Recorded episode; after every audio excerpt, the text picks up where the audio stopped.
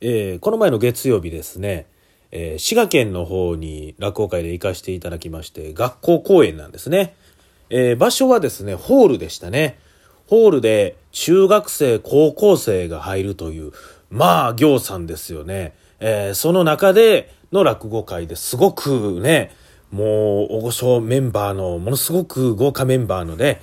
これが普通の落語会やったら、木戸さんいくらかな？とかね、ちょっと考えてしまうぐらいの、こう、すごくね、無豪華なメンバーでの落語会やったんですけども、私は落語をさせていただいたかというとそうではなくてですね、まあ、最初ちょっとこう、鳴り物紹介の補助みたいなこともさせてもらって、あとはですね、まあ、舞台版、お茶子というね、お仕事でございまして、これ何かと言いますと、まあ、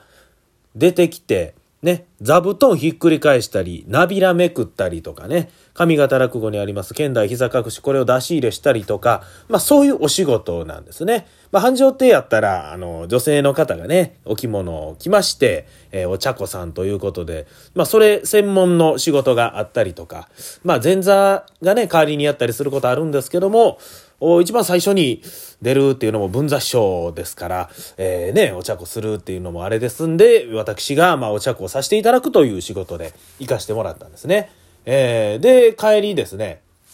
駅行ってたら、こう、コンビニでね、えーちょっとなんかコーヒーでも買おう思って出たら、こう、男子高校生がね、僕の顔見て、あっって言うんですね。あってこう。ね。これ、ね、すごい嬉しいなと思いましてね。こう、まあ、落語とかね、やってたら、まだ、わかりますよね。落語やってたやったら、あ、落語やってた人やったらもんですけど、僕はほんまにもうお茶子でね、ちょっと、だけ出てただけやのに、なんかそうやって覚えててくれたっていうのがね、僕はもうすごい嬉しいなと思って。で、その男子高校生、僕の顔見て、あ座布団係って。まあ間違ってへんけど。ゆきしからじオスタートです。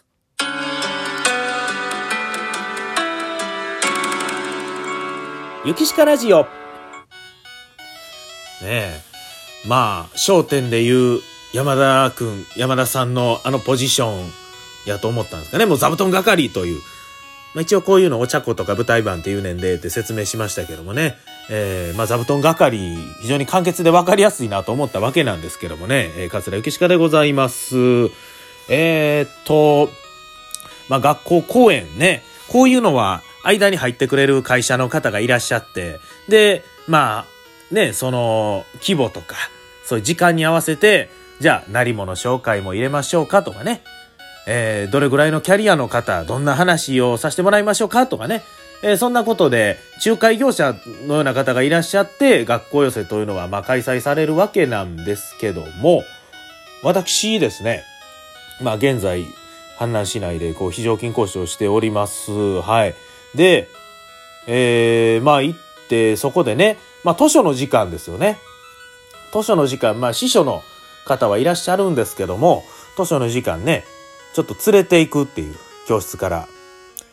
何の仕事、何の仕事やねんって感じですけども、これまあ、まあ、あの、言いましたら、あの、図書の時間に、やっぱりこう、教員がね、一人いないと、やっぱりいけないと、それは授業中ですから、もちろんね。えーただまあ、図書の時間は秘書の方がいらっしゃるんで、もうほぼほぼね、えー授業というか進行は、もうその秘書の先生が、まあ、やってくださるんで、まあ、言うたらこうね、そこまでまあ、子供たちを見守るということぐらいで、そこまでこうやることはないと。まあそうなったらね、それは担任の先生ももうやることがもう行さん山積みでございますから、まあその間ね、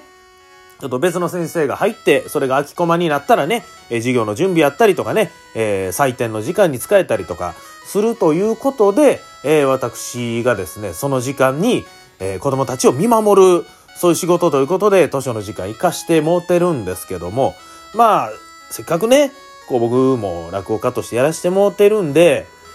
まあ、図書の授業の一環として、一度、今年の1学期かな、それぐらいの時には、セロ弾きのゴーシュという話で、まあ、チェロが出てくるんで、その代わりにね、僕はバイオリンを弾きますんで、バイオリンでね、まあ、チェロとは違うけども、こんなんやでって読み聞かせしながらバイオリンを弾くという、そういう授業をさせてもらったんですね。で、そのまあ、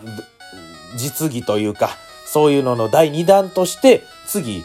まあね、図書室にもそういう落語の本ね、ジュゲムとかまんじゅう怖いとかありますから、で、5年生は、なんか落語、国語の教科書に載ってるみたいですね。なんかこう日本の伝統芸能ってなことで載ってるので、まあ実際にその落語をね、ちょっと図書の授業の一環としてやってほしいですという話になりまして、あ、わかりました。ね、やらせてもらいますということで、まあまあ一般的なこの学校寄せでしたらね、それはまあ、あの、我々まあプロとしてやらせてもらってますんで、こうお金をいただいていくというとこなんですけども、これは非常になんか難しいケースというか、僕しかこういう境遇いてないんで、こう非常勤講師で行って、ね、その授業。ですからまあ、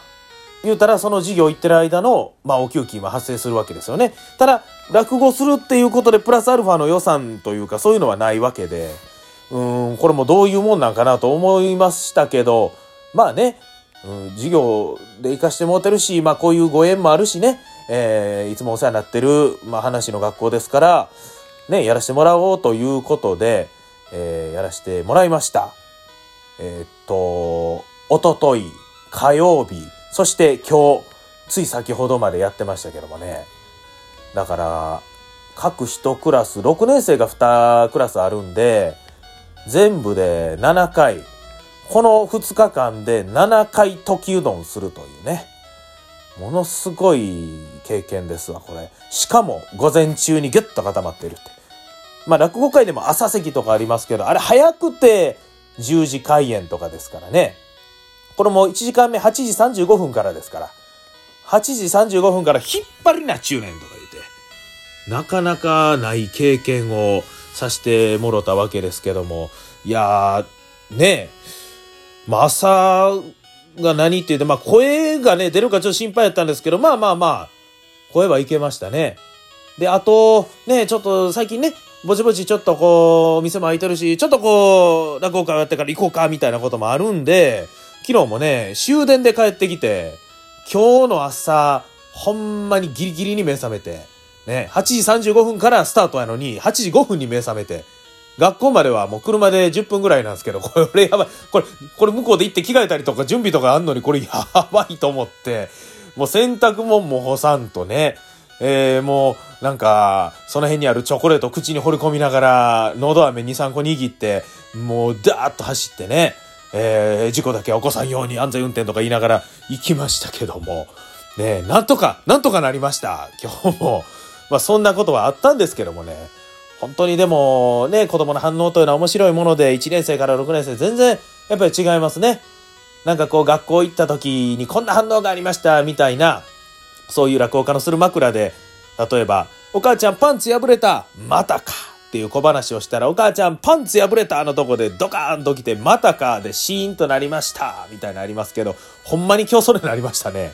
リアルに、もう1年生でパンツ、うわー言うて、で、その後、時うどんやった時も、なんかこう、うどん食べるシーンでは、うわーって盛り上がるんですけど、なんか、後半、そこまで盛り上がれへんかったな、とかね。えー、で、最後に聞いたら、いや、なんかパンツ破れたっていう、なんかそこがめっちゃ面白かったって言うて、まあ面白いと感じるのはそれぞれでいいんですよ、とか言いながら。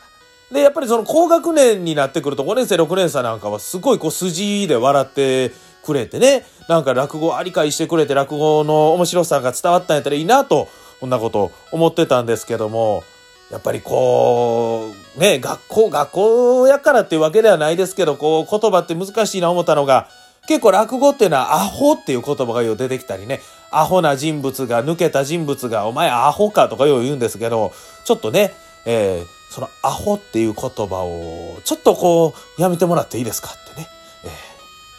ちょっとその先生に言われて、あはい。いや、でもまあ、落語にはちょっとやっぱアホがつきもんなんで、とか 言うて、で、で、あとちょっと、おかまっていう言葉も出てきたんですね。えー、僕が、まあ、どうもお世話になってます、とか言うて、女性を演じた時に僕がやったらおかまみたいですね、みたいなね、ボケで言うたら、やっぱりちょっとその言葉もどうなんかなって、やっぱり、ね、気になる子がいたりとかね、えー、ま、るということで、だからやっぱりね、この、一個一個の言葉なんかなんとなく使ってるけど、うん、いろいろ考えていかなあかんにやなというね。まあそのアホっていう言葉もね、ニュアンスやと思うんですよね。なんかもうほんまに嫌な感じで聞こえたらあかんし、それがあったかい感じで聞こえるようなそういう語り口でいかなあかんにやなと思ってね。僕も、まあ話の中で結局アホって何回か言いましたけども、ね。えー、もうそんなん言ってたらね、もう時うどんとかもうお金ちょろまかしてるしね、